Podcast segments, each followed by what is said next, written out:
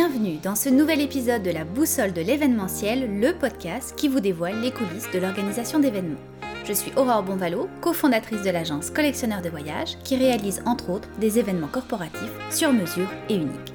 Je vous invite donc à découvrir à travers ce podcast des conseils et des stratégies pratico-pratiques pour travailler plus efficacement avec les acteurs du domaine, des entrevues avec des experts et des leçons de coaching pour mieux gérer votre vie d'entrepreneur. C'est donc le rendez-vous à ne pas manquer pour tous les passionnés du secteur de l'événementiel. Gardez le nord avec la boussole et créez votre succès.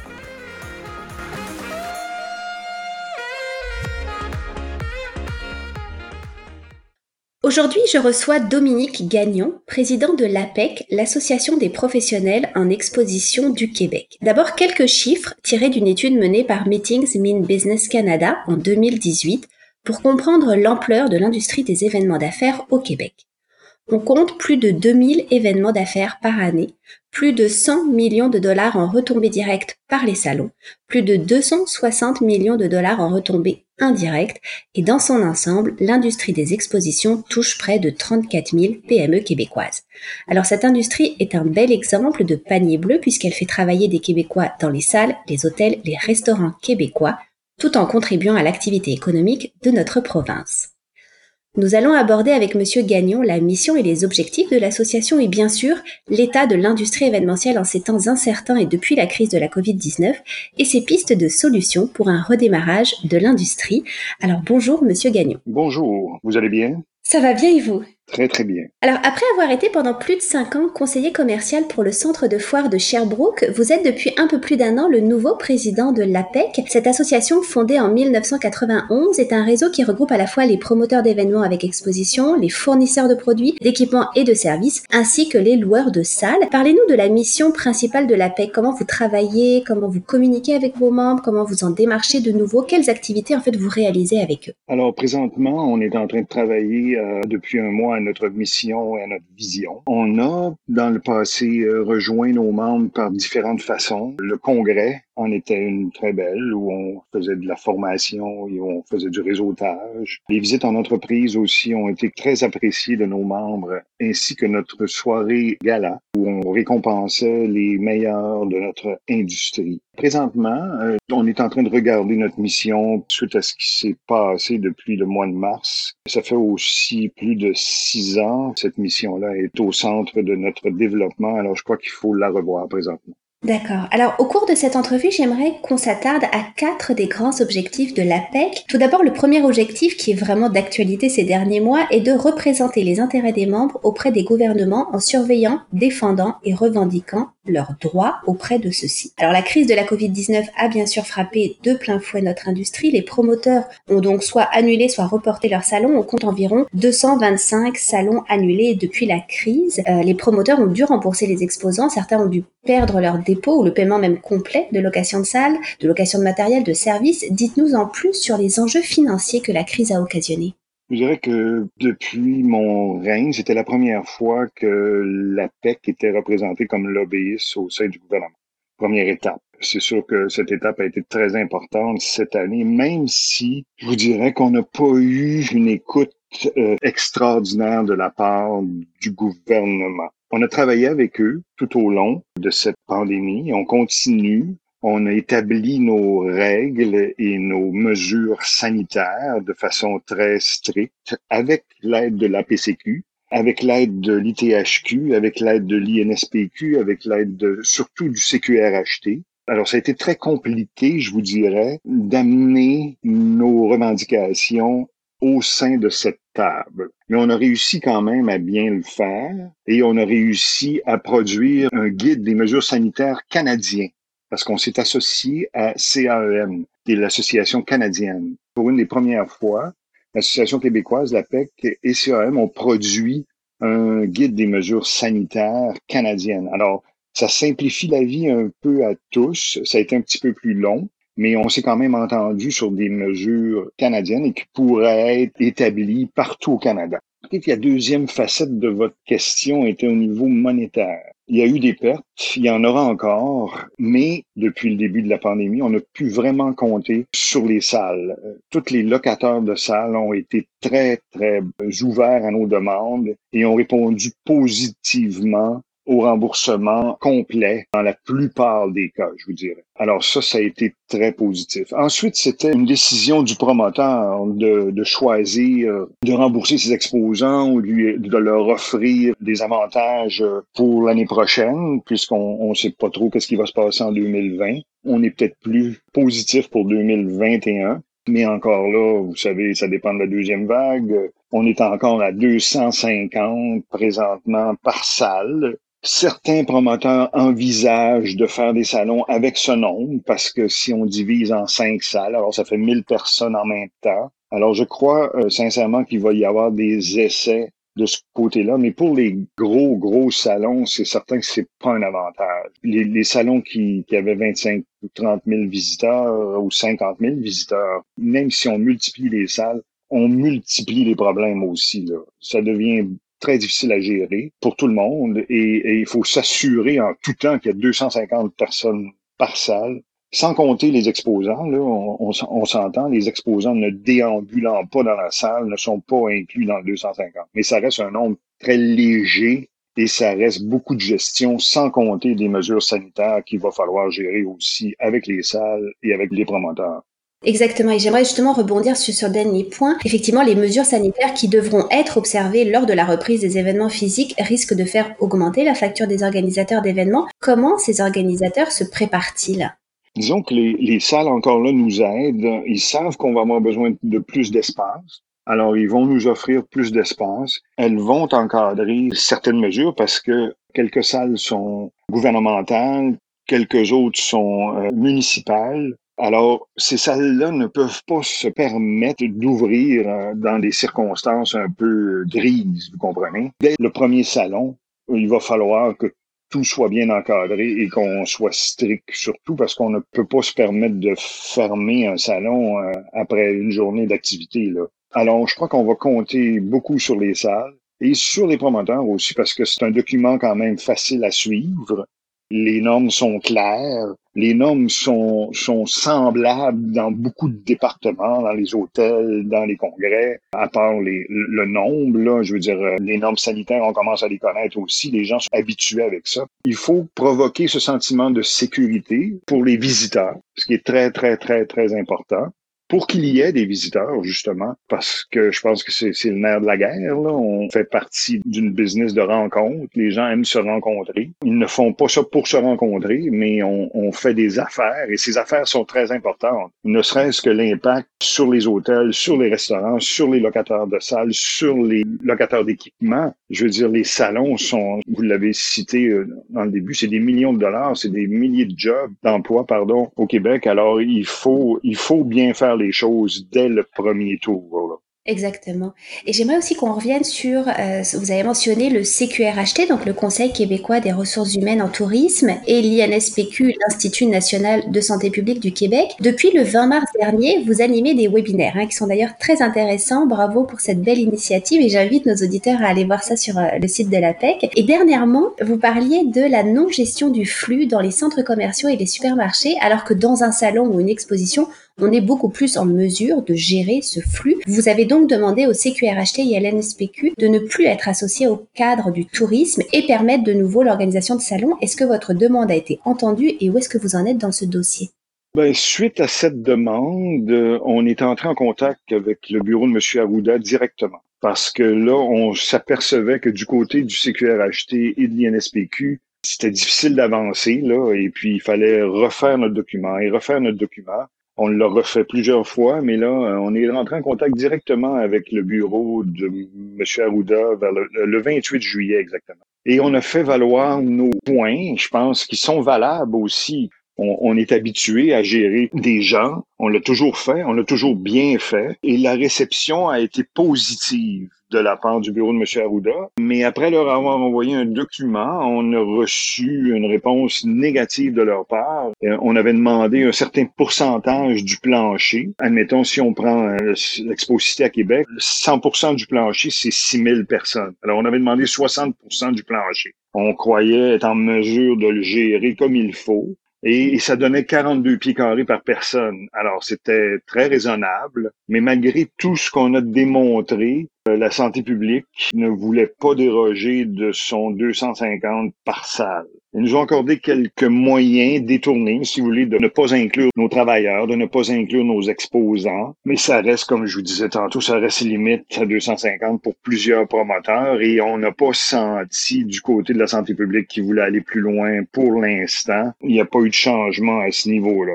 On continue nos démarches présentement, mais du côté gouvernemental. Je crois que la question devient plus politique à partir de maintenant. C'est ce qu'on va choisir. L'APEC a un conseil d'administration demain, alors euh, je vais en référer à mon conseil d'administration pour prendre une décision là-dessus, parce qu'on on, voudrait pas être pris dans des normes à 250 pendant deux ans, parce que c'est sûr que ça va avoir un impact trop négatif sur notre industrie. Alors, il faut continuer de travailler, de forcer et démontrer qu'on peut faire les choses euh, mieux que les autres et, qu'on est capable de le faire. Mais il va falloir le démontrer au gouvernement sérieusement, c'est sûr. Effectivement, donc on comprend que ce n'est pas une mince tâche. Non, non, c'est un peu, c'est un peu démoralisant aussi parce que je disais à mon conseil d'administration la semaine dernière que le gouvernement a tout fermé et après, tout d'un coup, c'est à nous de se battre pour essayer de réouvrir. Ça devient un petit peu frustrant quand on sait qu'on peut bien faire les choses. Je veux pas nous comparer à d'autres non plus. J'ai cité les centres d'achat, là, je pourrais citer d'autres choses, mais je veux dire, euh, je suis certain que les gens ont fait du mieux qu'ils ont pu pour repartir leurs affaires mais c'est sûr qu'on peut le faire, nous aussi. Puis là, ça devient un petit peu frustrant à la longue de faire affaire à un mur qui ne veut pas s'ouvrir. Exactement. Est-ce que vous pensez que les contrats de location de salle ou de location d'espace de kiosque vont justement ajouter une clause Covid, durcir leurs modalités Est-ce que les loueurs de salles et les promoteurs vont également durcir leurs conditions de contrat à l'avenir? Pour l'espace, je crois que les locataires sont très ouverts présentement à nous aider. C'est dans leur intérêt. Pas de promoteurs, pas d'événements, pas d'événements, pas de location de salle, pas, de location d'équipement. Alors, euh, je pense que tout le monde est sensible à, cette chose et tout le monde le sait qu'il faut absolument travailler ensemble il va falloir compter sur les efforts de tous, là, parce qu'on peut pas s'enfermer dans notre coin et dire ben c'est ça, c'est ça. Là. Parce que, et c'est sûr que les contrats vont changer. Des clauses vont s'ajouter. Ces contrats-là étaient déjà très complexes et très bien structurés, là, mais c'est certain que ça va changer et que ça va peut-être être un petit peu plus délicat dans l'avenir. Exactement. Alors, le second objectif que j'ai retenu est d'encourager la communication et la collaboration entre les membres de l'association et leurs collègues hors Québec. Les salons sont tolérés au Nouveau-Brunswick, en Nouvelle-Écosse et en Alberta au jour d'aujourd'hui. Comment ça se passe notamment en Ontario et en Colombie-Britannique en ce moment? Est-ce qu'ils sont rendus à la même étape? Quelle est leur vision pour l'avenir? Les salons sont permis, comme vous avez dit, oui, en Nouveau-Brunswick. En Nouvelle-Écosse, il y en a eu. Il y en a un qui a été refermé, qui a été réouvert ensuite. Et les, normes étaient très strictes, à 200 personnes pour le salon au complet. Les normes en Alberta sont à 100 personnes. La Colombie-Britannique semble vouloir comprendre euh, notre demande d'être considérés comme des centres commerciaux. L'Ontario reste très strict, ça reste encore à 50 personnes alors, il n'y a pas d'avancement du côté canadien. D'accord. Et si maintenant on regarde du côté de l'Europe, on voit que les regroupements de plusieurs milliers de personnes sont permis, les expositions pour l'automne sont pour la plupart en virtuel ou en hybride. L'Allemagne a quant à elle décidé de distinguer les événements B2B du B2C en allant appliquer des règles différentes pour favoriser la relance. Est-ce que vous avez aussi des contacts ou des discussions avec les acteurs outre-Atlantique? On a eu des contacts. L'Europe a toujours été en avance sur nous. Ils l'ont eu avant nous. Alors, notre document sur les mesures sanitaires est basé sur les normes européennes euh, qui avaient été développées au tout début, là, je pense au mois d'avril ou mai. Alors, on a toujours été en contact indirectement avec l'Europe. On voit qu'ils avancent et ça fonctionne. C'est très positif pour nous. Exact. Alors maintenant, le troisième objectif de l'APEC est de favoriser la formation des membres dans le but d'améliorer leurs connaissances et la qualité des services offerts. Alors pendant la crise, justement, avez-vous obtenu l'accès à de plus nombreuses formations pour vos membres, notamment je pense des formations sur l'organisation des salons virtuels ou des événements éco-responsables qui ont encore plus la cote ces derniers mois? Oui, on en a fait quelques-uns via les webinaires. On a senti une certaine attirance j'ai des amis qui en ont fait. J'ai des membres de l'APEC qui travaillent à faire un hybride. C'est tout un changement pour une industrie de rencontres, vous comprenez? On s'est rencontrés sur Internet beaucoup, mais on sent que les gens ont très envie de se voir et de discuter face à face. Alors, c'est pour ça que l'APEC va avoir son AGA en présentiel le 10 septembre prochain. Là. On sent que notre industrie veut se rencontrer. Ceux qui ont fait l'essai est assez concluant d'un certain côté parce que dans le virtuel, ce qu'on s'aperçoit, c'est que les gens y vont vraiment par intérêt. Alors, on peut pas s'inscrire à un salon virtuel si on n'a pas vraiment d'intérêt, si on peut pas vraiment quelque chose ou acheter quelque chose ou aller chercher quelque chose. Alors, tous ceux qui l'ont fait à plus ou moins grande échelle, c'est très intéressant de ce côté. Puis si vous avez de l'intérêt et vous voulez discuter avec quelqu'un de quelque chose de précis, vous allez avoir des réponses à vos questions, vous allez savoir tout sur le sujet. Alors, c'est très intéressant pour ce côté-là. Mais il y a le côté rencontre et, je veux dire, toucher et essayer. C'est bien différent de juste en parler et en discuter lors des euh, rencontres virtuelles. Tout à fait. Et si on regarde maintenant les commanditaires qui participent aussi à la réalisation et au succès de certains salons et de certaines expositions, il va falloir les convaincre et leur proposer une autre sorte de visibilité. Est-ce que vos membres sont inquiets à ce sujet-là? La plupart, je vous dirais présentement, ont gardé euh, un lien avec leur exposant, avec leur euh, sponsor. Tout semble assez positif de ce côté-là. On pourrait dire que 50% des exposants sont restés disponibles et ouverts à participer. 50% des commanditaires aussi restent positifs parce que ces gens-là voyaient vraiment un impact positif sur leur vente suite à un salon. Alors, euh, le faire virtuellement, est-ce qu'on va pouvoir évaluer des impacts aussi importants? Mais à date, ça reste positif pour le moment, oui. Ouais, ce qu'il faudra voir, c'est effectivement, est-ce que tous les salons qui étaient en présentiel peuvent vraiment se tourner en virtuel ou en hybride, hein, tout dépendant du sujet de l'exposition, de la clientèle aussi de ces salons? Absolument. Il y en a qui, je veux dire, s'asseoir dans un auto, euh, chevaucher une moto. Je veux bien essayer de le faire virtuellement, là, mais il reste que ça reste virtuel. Alors, il y en a qui vont pouvoir faire des hybrides. Le Palais des Congrès s'est déjà converti, euh, offre un service euh, pour la réalisation hybride. Euh, je pense qu'il faut le voir, il faut l'entrevoir, mais les gens restent très attachés à nos salons traditionnels. Tout à fait. Et vous réalisez également deux fois par année le magazine Expo Mag en format électronique. C'est aussi une source d'information pour vos membres et ils peuvent même y rédiger des articles. Comment cet outil de communication est perçu par vos membres?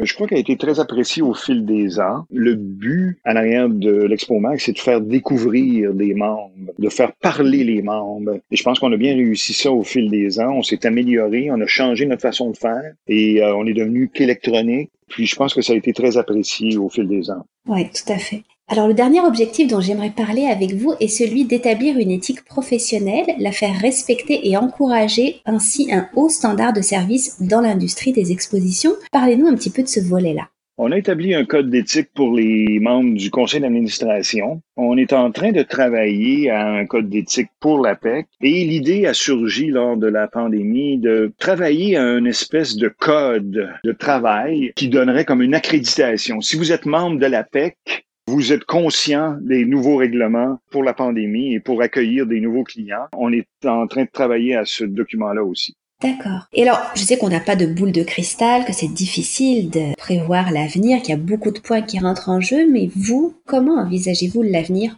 pour votre secteur d'activité? Moi, j'ai pas arrêté d'être positif depuis le début. Euh, c'est sûr qu'en tant que président, euh, je peux pas me permettre d'être négatif non plus, mais j'ai toujours un sentiment positif. Avec le travail qu'on a fait, on a vu des améliorations. On est rendu à un certain niveau. Je crois qu'on va apprendre à vivre avec ce fameux virus et que la vie n'arrêtera pas euh, suite euh, au virus. Et je crois sincèrement que les salons vont revenir parce qu'ils étaient une facette trop importante du développement économique. Aussi, je crois qu'il y a un équilibre à suivre entre les deux, entre la santé et l'économie. Je crois qu'on peut bien le faire. On le fait déjà très bien depuis des années. On gère très bien des flux importants euh, de gens. Alors, on va juste s'améliorer encore plus et on va donner un meilleur service, mais je reste positif et je vois l'avenir de façon positive. D'accord. Et si on regarde maintenant toute votre carrière, quelle serait la chose la plus importante que votre expérience professionnelle vous a enseignée? les gens. C'est pour ça que je trouve ça très important que ça revienne parce que euh, ce que l'APEC et l'Association canadienne m'ont donné au fil des ans, Ce fut d'innombrables rencontres, de magnifiques rencontres avec des gens extraordinaires, passionnés et qui m'ont appris tellement. Notre plus belle ressource, je crois, à la PEC et à l'Association canadienne, ce sont les gens. Parce que tous ces gens-là sont des gens d'expérience, des gens qui ont des connaissances et j'ai appris tellement au fil des ans avec eux. C'est ce qui m'a passionné et c'est ce qui m'a fait avancer au point où j'en suis maintenant. Et je vais garder des amitiés pour la vie dans cette industrie parce que j'ai rencontré des gens fantastiques. Ouais, vous avez tout à fait raison. L'humain est au cœur euh, de beaucoup de choses. Oui, oui, j'en suis de, de, plus en plus convaincu et ça a changé ma vie, ces rencontres-là, je vous le dirais. Alors, les deux dernières questions, je les pose à tous mes intervenants. Pour vous, la symbolique de la boussole en affaires, ça représente quoi? Moi, j'ai jamais eu vraiment de direction. La vie m'a dirigé. J'ai été extrêmement opportuniste. J'ai pris toutes les opportunités possibles qui sont venues à moi durant la vie. J'ai fait confiance en la vie, même si présentement, c'est difficile d'imaginer faire confiance à la vie avec tout ce qui se passe. Mais euh, je vous dirais, ouais, moi, j'ai confiance à la vie et à ce que la vie nous amène. D'accord. Et maintenant, si vous aviez en votre possession la boussole de Jack Sparrow dans le film Pirates des Caraïbes qui indique non pas le nord, mais ce que désire réellement son détenteur, qu'est-ce que vous désireriez le plus d'un point de vue professionnel et personnel? Personnel, euh, le bonheur. Je souhaiterais le bonheur à tous les gens sur la Terre. Professionnellement, c'est sûr que je souhaiterais la reprise des salons euh, au 1er septembre 2020. D'accord, c'est ce qu'on va se souhaiter euh, à tous. Oui, absolument. Alors, cette entrevue touche déjà à sa fin. Merci beaucoup, Monsieur Gagnon. Bienvenue et au plaisir. C'est une première rencontre, mais ce sera peut-être pas la dernière. Non, je l'espère. Et on va souhaiter évidemment que le gouvernement entende votre cri du cœur et permette une reprise rapide et en toute sécurité, bien sûr. Et chers auditeurs, je vous dis à très vite. Gardez le Nord avec la boussole de l'événementiel en nous suivant sur les réseaux sociaux et en postant un commentaire constructif. On se retrouve très bientôt pour un prochain épisode.